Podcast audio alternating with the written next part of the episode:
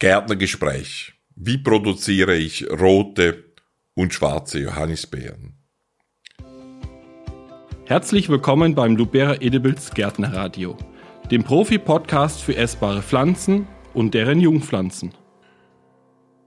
Nun, wenn wir die Produktion von Baumschulpflanzen anschauen, ist natürlich die Produktion von roten und schwarzen Johannisbeeren nicht das Wichtigste und auch nicht das Schwierigste. Trotzdem lohnt es sich, den Spezialisten mal zuzuhören und es ist eines unserer Ziele beim äh, Gärtnerradio hier von Lubera Edibles auch so ein bisschen das Wissen, was unsere Kultivateure ha haben, äh, zu ihnen, zu unseren Kunden, zu unseren Zuhörern zu bringen. Wie also werden äh, am besten und am effizientesten rote und schwarze Johannisbeeren äh, produziert. Wenn Sie dann Fragen zu diesem Podcast haben, dann gerne auch per E-Mail an uns senden. Wir werden alle individuell beantworten. Schicken Sie dann äh, die E-Mails bitte nicht an mich, sondern an Frederik, der hier auch sitzt, an frederik.vollert at luberaedibles.com. Wir schreiben das unten dann auch noch ins Video rein. Und damit schon erwähnt, ich sitze hier nicht allein, sondern zusammen mit beiden Kollegen, die sich schnell vorstellen. Frederik, wer bist du? Was machst du? Äh, mein Name ist Frederik Vollert. Ich arbeite bei der Lubera Edibles GmbH und bin dort verantwortlich für die Produktentwicklung, aber auch für die Neuheiteneinführung. Robert. Mein Name ist Robert Meyerhofer. Ich bin Betriebsleiter im, bei Lubera in der Schweiz, leite da auch die Produktion, bin Stellvertreter von Markus Kobelt und kümmere mich in, um die Produktion und um den Einkauf von Jungpflanzen für beide Betriebe. Okay, herzlichen Dank. Dann gehen wir gleich rein zu den Johannisbeeren. Äh, äh, Robert, wie wichtig sind eigentlich nach deiner Einschätzung, du produzierst ja in der Schweiz sowohl für eine Kette als auch für unseren eigenen Online-Verkauf, wie wichtig sind rote und schwarze Johannisbeeren im Gesamtsortiment? Also sie sind einerseits wichtig, weil ein Beerensortiment ohne Johannisbeeren rot und schwarz geht nicht. Sie braucht man, die müssen vorhanden sein. Aber die Wichtigkeit hat die letzten Jahre eigentlich immer abgenommen. Ich denke, dass wir vielleicht momentan Tiefpunkt erreicht haben. Und Grund ist die Zunahme der Heidelbeeren. Die amerikanischen Kulturheidelbeeren, die haben die letzten 20 Jahr, Jahre enorm zugenommen und eigentlich Johannisbeeren und Stachelbeeren abgelöst von der Spitze. Wie könnte man Johannisbeeren, Stachelbeeren wieder attraktiver machen? Vielleicht, dass man den Kunden beibringt, wie einfach es funktioniert. Eine Heidelbeere funktioniert ein paar Jahre ganz gut, da macht sie viel mit. Man verkauft eine einigermaßen große Pflanze, die, die fruchtet. Äh, der Kunde setzt den Garten. Ich gehe mal davon aus, dass die meisten nicht auf die Bodenverhältnisse aufpassen. Sie fruchtet zwei, drei, vier, fünf Jahre und wird meistens immer kleiner und geht irgendwann kaputt, weil sie einfach keinen sauren Boden haben. Wenn man zum Beispiel der, die Johannisbeeren größer verkaufen würde als Pflanze, die sofort fruchtet, könnte ich mir vorstellen, dass viel mehr Kunden wieder Spaß an der Johannisbeere finden würden. Ein spannender Gedanke.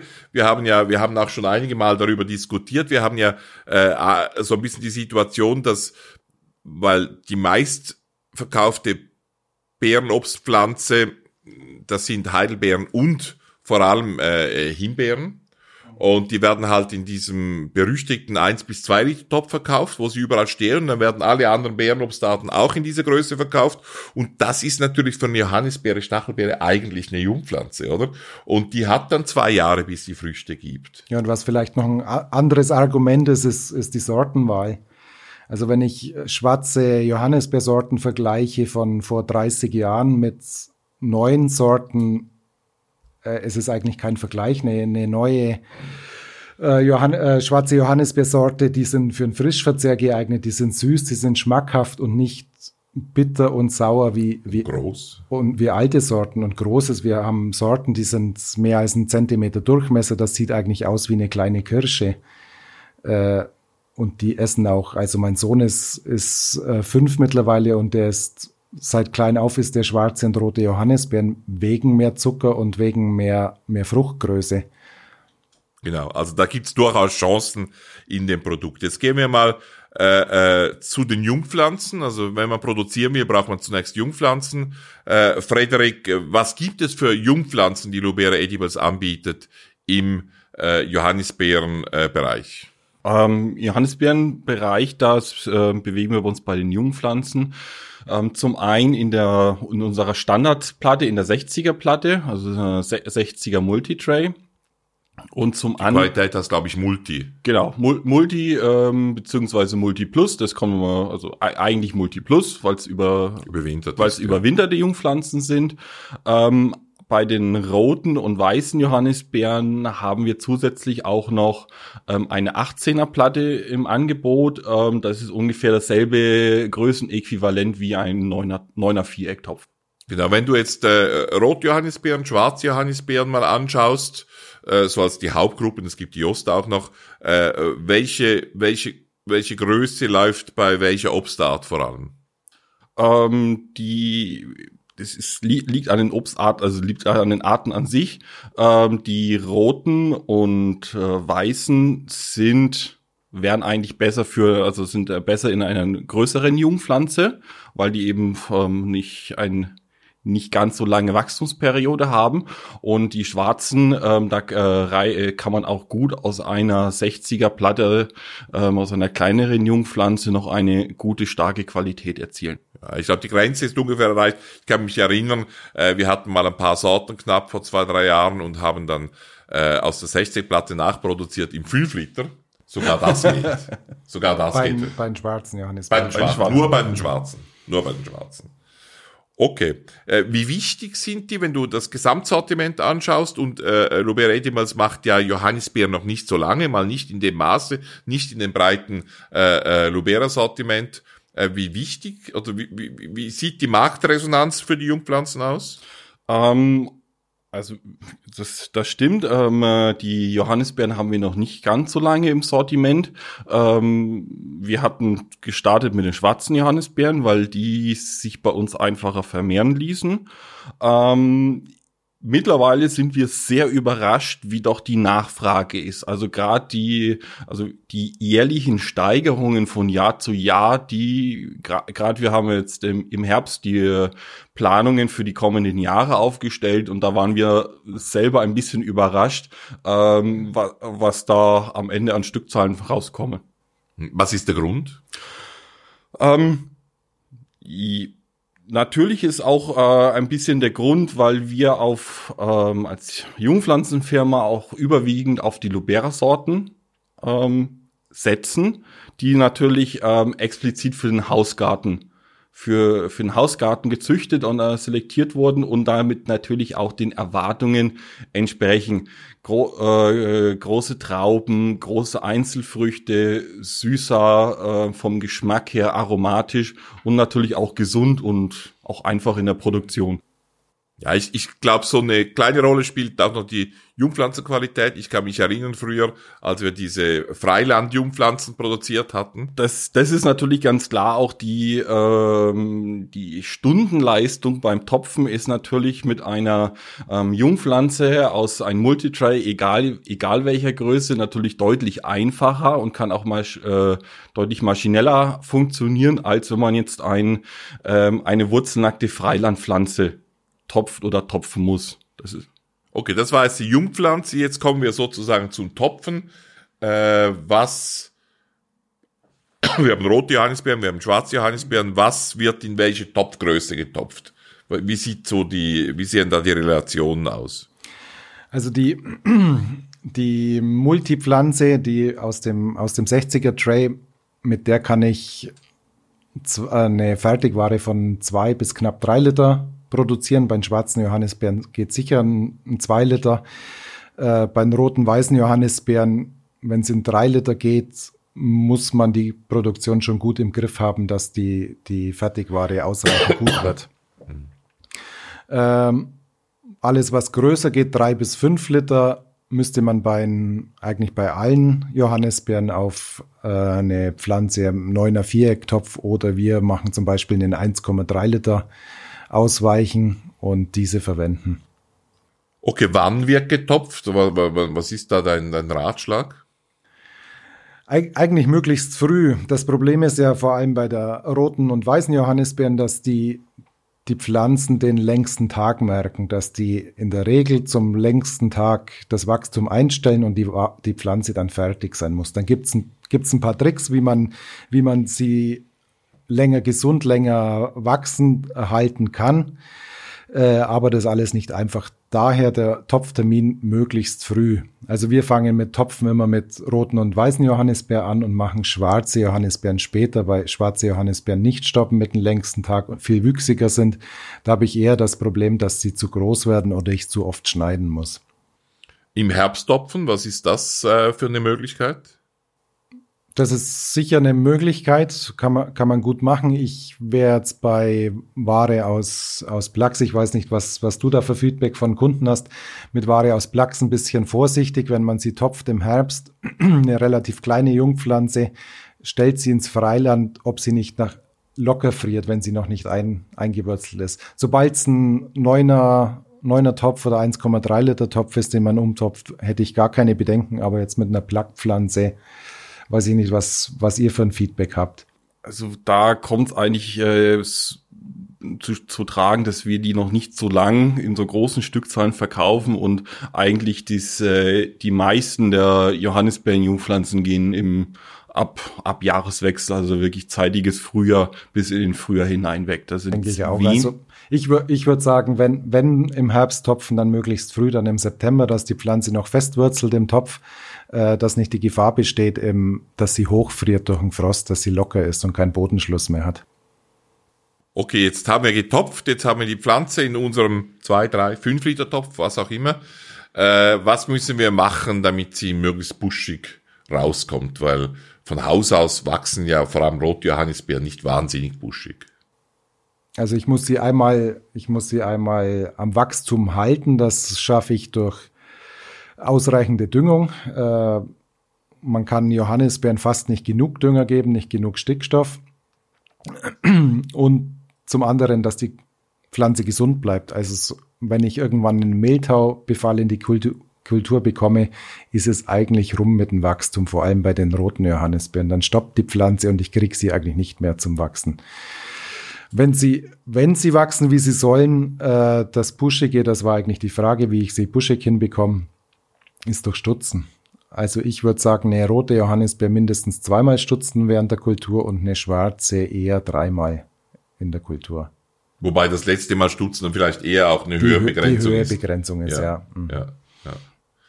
Okay, also schneiden. Jetzt hast du so ein bisschen das Problem erwähnt, das so im Hintergrund ist bei diesen Kulturen, Melta. Äh, äh, Gibt es da Unterschiede zwischen schwarzen und roten Johannisbeeren? Und was unternimmst du? Äh, wir haben ja eine Monokultur in der Baumschule. Wir haben ja versucht, äh, bei unseren roten, schwarzen Johannisbeeren möglichst mehltauresistente, tolerante Sorten zu züchten. Äh, vielleicht die anfälligste bis jetzt noch im Sortiment ist eine ältere Sorte Rosa Sport. Die anderen, die, denke ich, sind deutlich besser. Aber wir haben eine Monokultursituation. Wie, wie sieht der Mehltau-Druck aus und was unternimmst du im Pflanzenschutz? Ja, das ist wirklich sehr sortenabhängig. Es gibt ähm, ältere Sorten, die extrem mehltauanfällig sind. Äh, bei den schwarzen Johannisbeeren haben wir bei unseren Sorten das Mehltau-Problem fast weg. Es ist vielleicht ein Aroma noch eine, die die ab und zu ein bisschen Mehltau bekommen kann. Oder du hast rosa Sport gesagt beim, beim roten Johannisbeeren. Äh, sonst generell, man muss Pflanzenschutz machen. Wir haben in unserem Schweizer Betrieb äh, seit zwei Jahren umgestellt und, und machen Pflanzenschutz fast nur noch mit auf Basis von EM, von effektiven Mikroorganismen. Funktioniert auch bei echtem Mehltau recht gut. Klassische Pflanzenschutzmittelbehandlungen geht auch, machen wir momentan noch in unserem deutschen Betrieb. Äh, man muss einfach einen engmaschigen Pflanzenschutz machen, sage ich mal, dass man durch die Monokultur, auch wenn die Sorten nicht so extrem anfällig sind, äh, dass man sich kein Mehltau einfängt und durch das die, die, das Pflanzenwachstum gestoppt wird. Also keine Kompromisse, was die Zeitabstände anbelangt. Jetzt ist ja manchmal so, ist ja auch ein bisschen etwas, was wir seit langem predigen. Es gibt nicht nur den Markt bei den Beerenpflanzen im Frühjahr, es gäbe eigentlich auch einen Markt äh, während und nach den Sommerferien vor allem bei Himbeeren, Erdbeeren, aber eigentlich könnte man Johannisbeeren auch immer mitverkaufen. Wir machen das in der Schweiz eigentlich erfolgreich seit Jahren äh, bei einer Kette. Aber wie kriegt man für den Sommer, für August, September oder Juli, August, September schöne Johannisbeeren her? Ich meine, ich sehe häufig auch bei Kunden von uns wunderschöne Johannisbeeren, äh, was die Buschigkeit anbelangt, aber so spätestens ab August ist dann die Blattqualität meistens so ein bisschen fragwürdig. Was, was gibt's da für Tricks? Ja, das ist wahrscheinlich das Schwierigste, schöne Johannisbeeren für den Sommer- oder Sommer-Herbstverkauf zum Produzieren. Du hast schon angesprochen, die Blattqualität ist das Problem. Wenn man sich jetzt eine Johannisbeere im, im Garten ans, anschaut und die Blattqualität nach, nach der Ernte irgendwann Anfang Juli anschaut, ist es halt nicht mehr schön. Das ist, so wäre die Natur. Aber der Markt äh, will grünes Laub auch noch im August, September und möglichst kein, kein Fleck dran. Äh, da ist einmal der Topftermin, da würde ich sagen, man muss möglichst knapp topfen, also die Kulturzeit möglichst kurz halten. Das ist das so, würde dem widersprechen, was genau, du das wollte ich gerade sagen, das widerspricht dem möglichst früh topfen. Da muss man irgendwo einen Kompromiss finden. Also ich topfe möglichst spät, dass ich weniger Kulturwochen habe, wo Krankheiten auftreten können oder Blattflecken, aber gerade noch rechtzeitig, dass ich eine gute Qualität hinbekomme. Und dann auch wieder Pflanzenschutz, sei es jetzt mit EM zum Beispiel oder mit konventionellen Pflanzenschutzmitteln. Er muss einfach engmaschig sein und darf keine Lücken aufweisen, dass ich irgendwie eine, eine Blattfleckenkrankheit oder echten Mehltau reinbekomme. Nochmal zu einem Thema zurück, als zweitletztes Thema, das wir schon mal kurz angetönt haben, dieser längste Tag, oder? Der bei den schwarzen und roten Johannisbeeren ja so dieser Punkt ist, wo sie halt einfach aufhören zu wachsen. Kann man das irgendwie überspielen? Gibt es da Tricks dazu, dass man sie länger zum Wachsen bringt?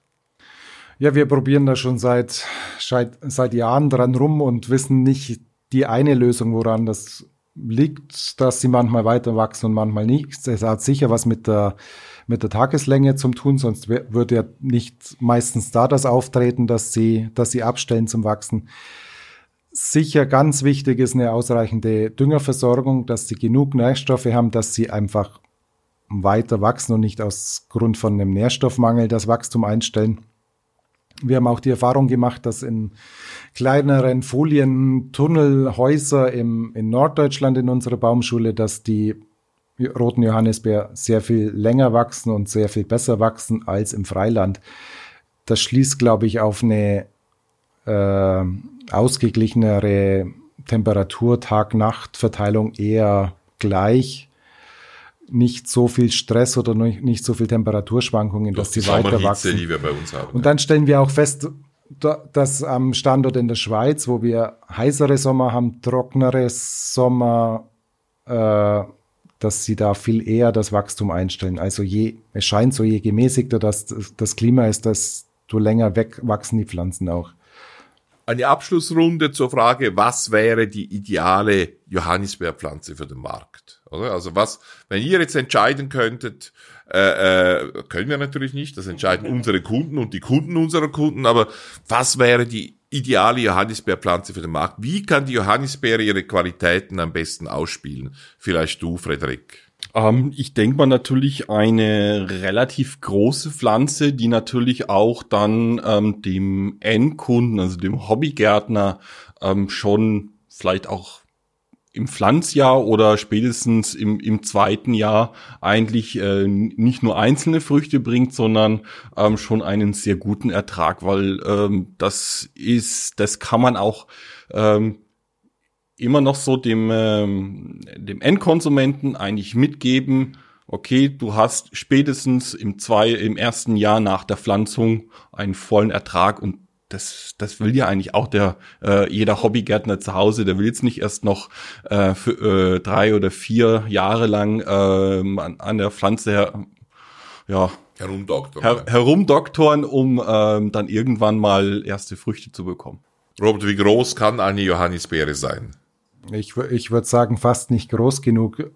Der Gärtner hat dann irgendwann das Logistikproblem und das Rentabilitätsproblem, wenn ich jetzt sage, ich mache eine, eine Johannisbeere im 10 Liter oder im 15 Liter, kann der Pflanzenpreis so hoch sein, dass sich, da, das ist dann vor allem der Transport, dass sich der noch rechnet.